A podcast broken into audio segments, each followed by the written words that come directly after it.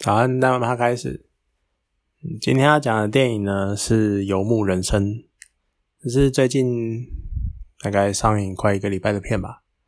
那其实之前对这部片我就一直很期待，嗯，因为它就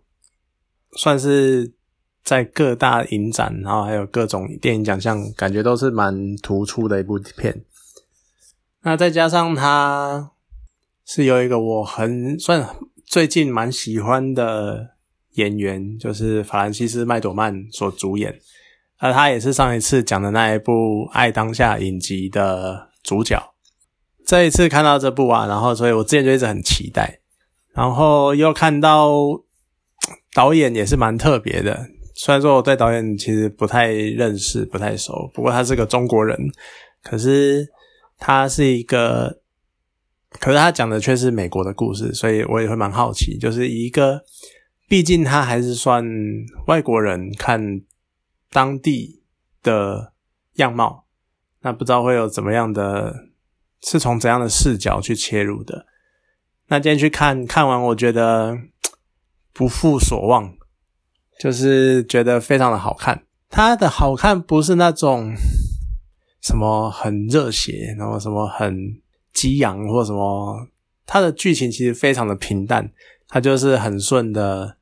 平铺直叙，然后讲完法兰西斯麦朵曼所饰演的法伦，他的一些他的整个游所谓游牧的故事。那为什么叫游牧人生呢？其实在美国有一个族群是他们没有房子，但他们都住在露营车上。相信很多人对露营车很很印象，就是那种很大一台箱型车，然后里面有床啊，然后有甚至于有浴室啊，好一点的可能有浴室啊，有厨房啊，然后他们中间有一段去参观那什么露营车展，看到那种超豪华的，甚至于还有洗衣机、烘衣机，就那种超豪，嗯，简单讲，它就是一台很大的车，那基本上就是你大概就是可以住在上面的那种感觉。可是呢，那是大型的露营车，专业的。但有的时候对他们来说，其实你一般的箱型车，有时候像是那种保姆车，或者是我们看到的那种保姆车，或者是稍微大一点的箱型车，其实他们就可以拿来改成所谓的露营车了。然后他们就是睡在上面。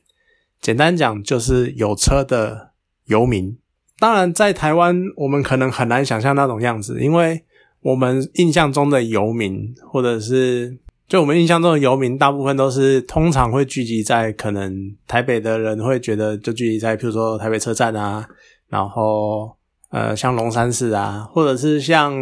中南部，应该说各县市其实多多少少都有游民，然后他们大多数都会聚集在类似车站附近，然后你可能一个地下道，然后就会看到很多人，就是呃就就穿的比较破旧啊，然后他们就会在。你常常甚至于晚上晚一点经过的时候，你会就看到他们直接睡在地上，睡在路边。这种的游民，在美国呢，他们其实也有这样的一群人。当然，其实美国也是有更悲惨或者是更底层的，他们没有房子，也没有车，买不起车的。然后他们就是甚至于就是就会像我们一样，可能窝在某个桥下或者是某个地地区这样那种游民。但是这种游民算是就是有车的游民。可是其实你看。当然，因为法伦，也就是法兰西斯麦朵曼，他饰演的，他算是一个呃，丈夫是蓝领阶级，然后他也算是一个，他也只是一个普通的职员，但是因为他们的镇，他们的镇就是那种美国很多那种因为大型工业发展而造出来的镇，但是因为大型工业公司倒了，那这个镇就废弃了，所以他们就被迫流离失所。而法伦呢，她的老公又过世了，所以就剩法伦一个人，然后她就不知道要去哪，然后房子也被迫迁镇，也被迫迁走了，所以不没有不能再有人住在他们原本那个镇上了。那他就被迫迁移，然后也不知道去哪里，他就开着露营车，然后就住在车上这样子。你就会觉得，其实当然你看到好法伦，他好像是因为被迫离开，或者是被。逼不逼不得已，然后可能生活状况没有这么好，但是你去看他们中间有一些那种所谓的露营车民的聚会，他们叫 nomads，就是其实这部电影的英文名称就叫《Nomad Land》，Nomad 就是游牧民族的意思。那他们就是在那样的地方，然后有一些小小的聚会。你在看那个聚会，你会觉得其实你有一点会觉得这种生活方式其实是一种选择。对有的人来说，他可能甚至于是很理想性的，我就是不想要被所谓的金钱束缚。这是主办人，这是那个聚会的主办人讲的，他不想被金钱束缚，他想要自由自在的过生活，然后他想要。所以他选择开着露营车，然后到处游历、到处逛逛、到处晃，而且也不会有所谓的终点、所谓的起点。他都会，他有一句很有趣的话，他在剧里面、电影里面都会说：“我从来不会说什么最后的终点在哪里，然后我只会跟人家说我们路上见。”就是对他来说，那是一种生活态度。那有的人也是，呃，他可能就想要跟原本就想要跟着父母，然后一起。坐露营车，然后租一台或者是买一台露营车，然后直接开遍美国各地，然后到处游历、到处玩这样子。但是很不幸的，父母过世了。那他就一方面也是为了这遗愿，然后一方面也是自己原本的梦想，所以他就做了这件事情，然后开着车到处跑来跑去。所以对他们来说，这有的时候又算是一种生活态度。可是我觉得有趣的是，其实我小时候。我在看着这些电影、电视中的那种露营车，其实我小时候超爱、超想要的。而我现在印象中，对于这种所谓的露营车，甚至于是露营车队，印象最深的其实是《ID Four 星际终结者》的第一集。我不知道为什么，我就是很记得他们中间有一段是威尔史密斯在路边遇到了哦，跑到路边，然后看到了一群那就是逃难的那个。露营车队的迁徙群，然后跟着他们一起移动，到了五十一区那那一段，你可以看到那种白色茫茫的那个沙漠上，然后就一大排的露营车，然后就开开开，然后往前走这样子。它其实已经算是一个移动社区的概念了。那我小时候看到你，是超羡慕，我超喜欢。我觉得我要是能够有一台露营车，然后。开着就到处住啊，到处跑啊！你看，我今天想要住台北，明天想要住台中，后天想要住高雄，都可以。我就在这台车上面住我的生活。但是长大了，当然会觉得说，台湾那么小，它其实都差不多。开那个真的没什么，没什么概念，没什么不怎么好玩。而且有房子，干嘛不买房子？当然，现在房子超级贵了，那是另外一件事情。而且你就会觉得说，长大又会觉得，而且。真正去了解露营车这件事情之后，你就会发现，其实露营车已经某种程度上算是可能对某些人来说的嫌恶测试那种的。就是你一台大车停在那里，然后都动都不动，很多人就会觉得你在干嘛，或者怀疑呀，或怎样。然后呢，就会觉得说啊，是不是又在干什么事情啊？像我印象中最印象最深的另外一台露营车，就是。《绝命毒师》里面，老白跟 Pinkman 在里面制毒的那台露营车，你看是不是那种形象又会觉得好像不是很好？在另外一方面是，你其实你找不到地方停车，它并不能，它并不是一个你能够随便路边停车可停下来就可以放着的东西。你可能它那个大小，搞不好要找公车停车格之类吧。那当然，台北市也不太会有什么所谓的公车停车格，你可能就要停到公车总站那种地方才会有的停，那些地方又不会让你停。所以简单说，其实停车也是麻烦的一件事情。那像在电影里面，他也有讲到这件事情，就是虽然说美国有露营车这种文化，但是其实你在城市或甚至于是一些乡镇，他们还是会在意你的车不能停在这里，你的车不能停停在那边，你要停在一个固定的地方。甚至于它还有一个什么露营车旅馆那种什么鬼的，它就是一大片空地，可是有人管理啊，有人负责，然后。他会还会有营区的管理人这样子，然后还会帮你服侍，甚至于帮你倒垃圾干嘛的，这也算是蛮有趣的一件事情。而另一方面呢，法伦在里面他就是开着车到处跑嘛。而这另而另外而更重要的是，你就算你解决了可能解决了住的问题，也就解决了行的问题，但是你的十、你的一，其实最重要的一切问题就是你要有钱。那这钱怎么来呢？他已经没有工作了，那他又要到处跑，所以呢，这种露营车族、这种游牧民族，他们最常发生的状况就是又要去打工。而且我觉得那个真的是很有趣。他们打工是全国范围的打工型，就他可能现在在这个地方的阿妈总，他一开始在阿妈总里面打工，好当配线，嗯，当配送线上面的装货员，好，然后可是可能因为阿妈总他可能只是过年的时候这阵子比较忙，比如说黑色星期五，那大家疯狂买，然后一下子需要很多人配送装货员啊，好，那就这一个时间让你打工。结果这个时间忙完了啊，过年了，大家放假了，阿妈总不要了，那你呢又要再去其他地方寻找其他的打工机会。像他中间又跑去当了，就像我刚刚讲的那种什么露营车集散地的管理人，就是服务员哦，然后帮忙清啊，帮忙清扫干嘛的。那他甚至于中间还有提到，他还想要去南方一点的地方，然后可能去，甚至于去帮忙采收什么水果或什么作物之类的。就是这真的是也算蛮有趣的啦。你的打工可以非常的多元，也可以甚至于这种全国范围的，而且这个全国还不是像台湾那种小小的地方，是美国那种州跟州之间，然后各种不同。你可能看季节这个作物干嘛的，然后那个地方怎样，而且在这个过程中，他又可以看到很多哦。还有另外一个，还有一个很有趣的是，另外一个他在旅途上遇到的游牧民族的人，他也很有趣。他去的他会打的工是那种国家公园解说员，我觉得这真的是也是很有趣。就如果你。有点基础知识，然后你对于一些生物啊或者一些自然科学很了解，你也可以去打这种工，然后帮忙呃随时呃在这个国家公园，因为他们国家公园会有开放的时间，可能这个时候这个国家园公公园开放了，你就可以去应征解说员，然后在这个地方游历啊干嘛的。其实这样讲起来好像蛮多彩多姿的，可是另一方面其实就是。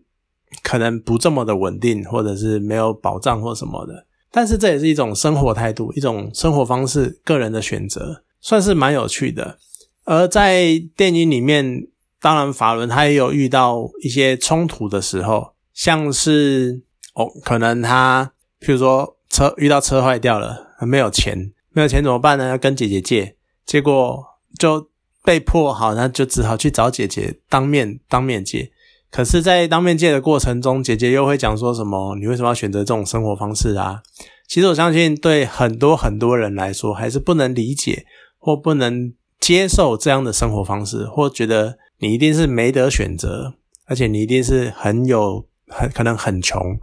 通常都会觉得是很穷才会去选择这样的生活方式。其实我不确定到底是不是真的有很有钱的露营游牧民族，但是。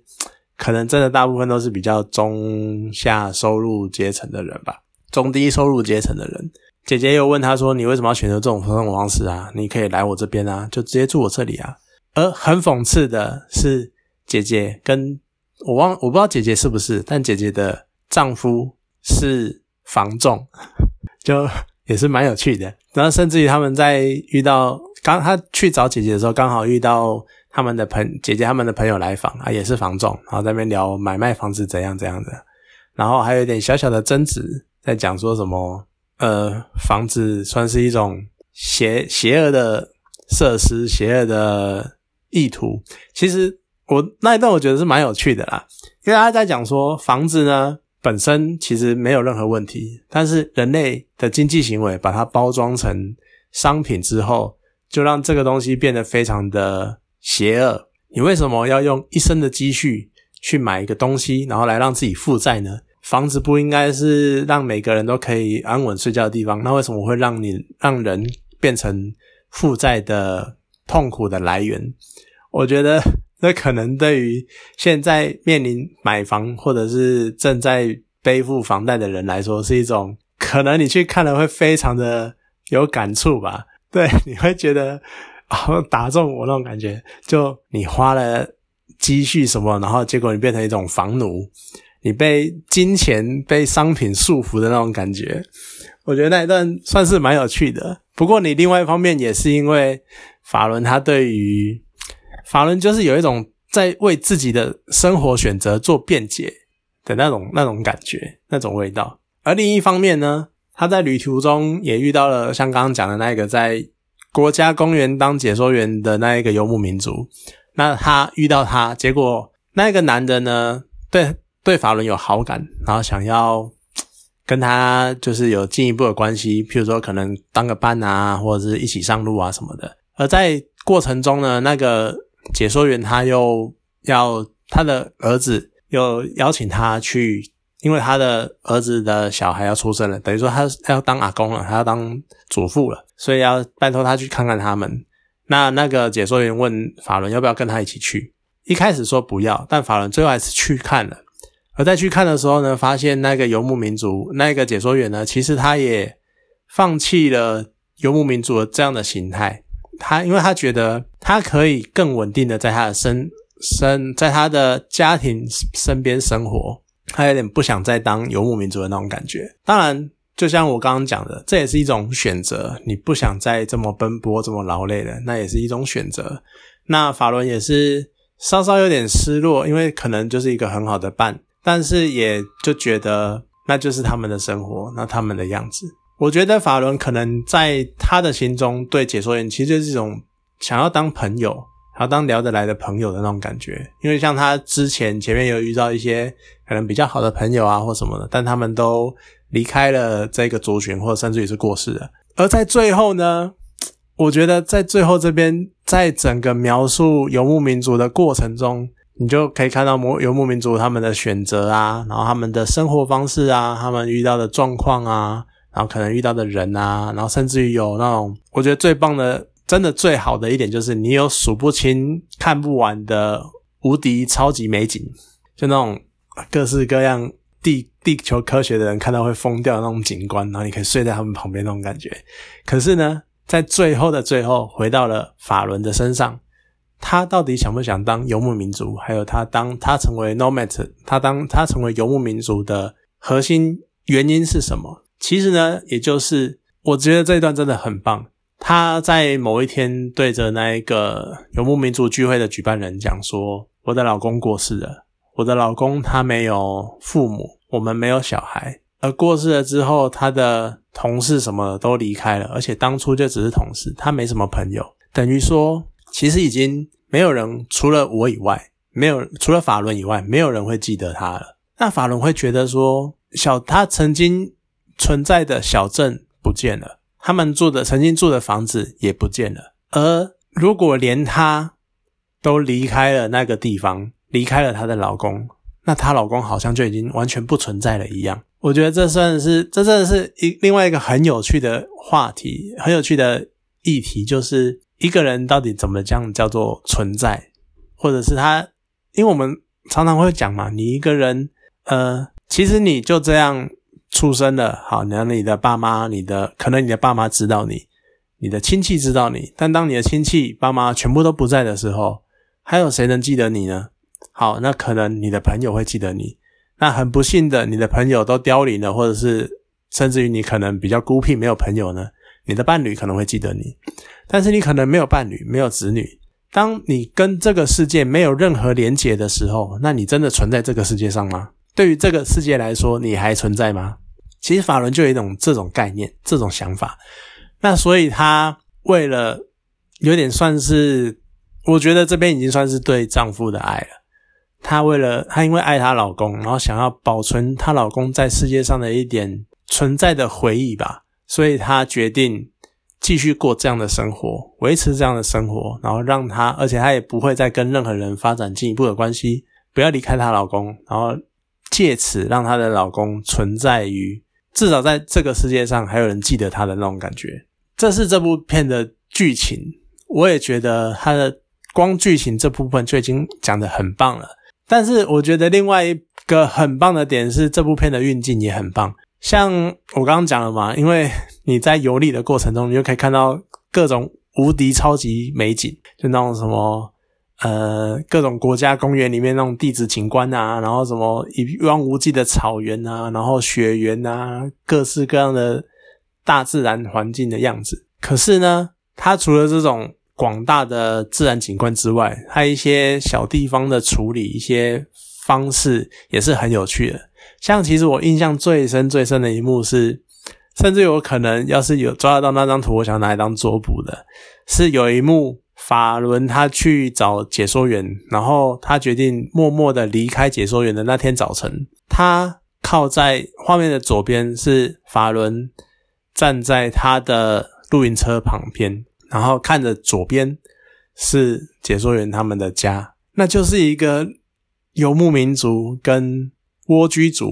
就是有房子住的族，两个族群的那一种对望跟对比，我觉得那一幕真的是超棒的。如果你们有去看，然后对那一幕有印象的话，那一幕真的是很特别，然后很有趣，你就完全可以感受出那种两个，甚至于是两个世界的感觉。而在电影中有很多情况，很多次出现类似这样的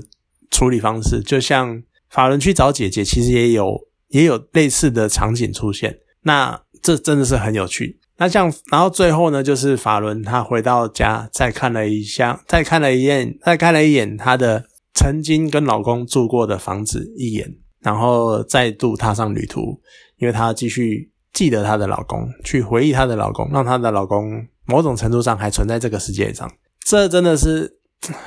很棒的一部电影。它其实它真的，而且它拍的非常的像纪录片。所以如果你可能多少会觉得可能有点无聊，或者有点沉闷，但是如果你有被一些概念打中，一些概念如果有激发出你心中的一些想法的话，其实这部片是非常很有寓意，然后有很多很深的一层，真的很棒。就有点词穷，但是。很喜欢，尤其是我曾经有那样的梦想，我想要有一台旅游车、旅露露营车，然后可以到处开、到处住这样子。而且他也谈到了另外一个概念，什么是家？就是像他的那个曾经，他路路上有遇到呃以前家教教过的学生，有问他说：“我妈妈说你是无家可归者，homeless。”结果法伦说：“我是 houseless，我是没有房子的人。”我不是 homeless，我不是无家可归的人，因为露营车，她的老公就是她的家，对她老公的回忆就是她的家，这也是很值得去想的一个问题，就是什么是家？是你们住的这个房子是家呢，还是你身边陪伴你的人是家？如果你只有一个人，那对你这个人来说，什么是家呢？你父母在的地方是家吗？如果你没有了父母，全世界这个世界上上上下下。只剩你一个人的时候，对你来说，什么是你的家？在片中，对法伦来说，对老公的回忆就是家，而他们没有，他没有办法住在当初那个房子里，没有住办法住在当初那个镇上，而他只剩下这台露营车，曾经跟老公生活过的工具，而这就是他的家，因为这边有他跟老公的回忆。我觉得这是很有趣的点。就让我们更深一刻、更深刻的去回想，叫做什么是家？家的意义是什么？真的很棒的作品啊！而且另外一方面也会讲到，就是你看了也可以感受到国外跟亚洲人那种对于房子，或者是对于呃，不能说对房子的概念，但是我觉得对家的构成跟想法，我相信还是有不一样的地方。那真的是很棒的电影，有空的话可以去看看。好，那今天讲到这边，谢谢大家。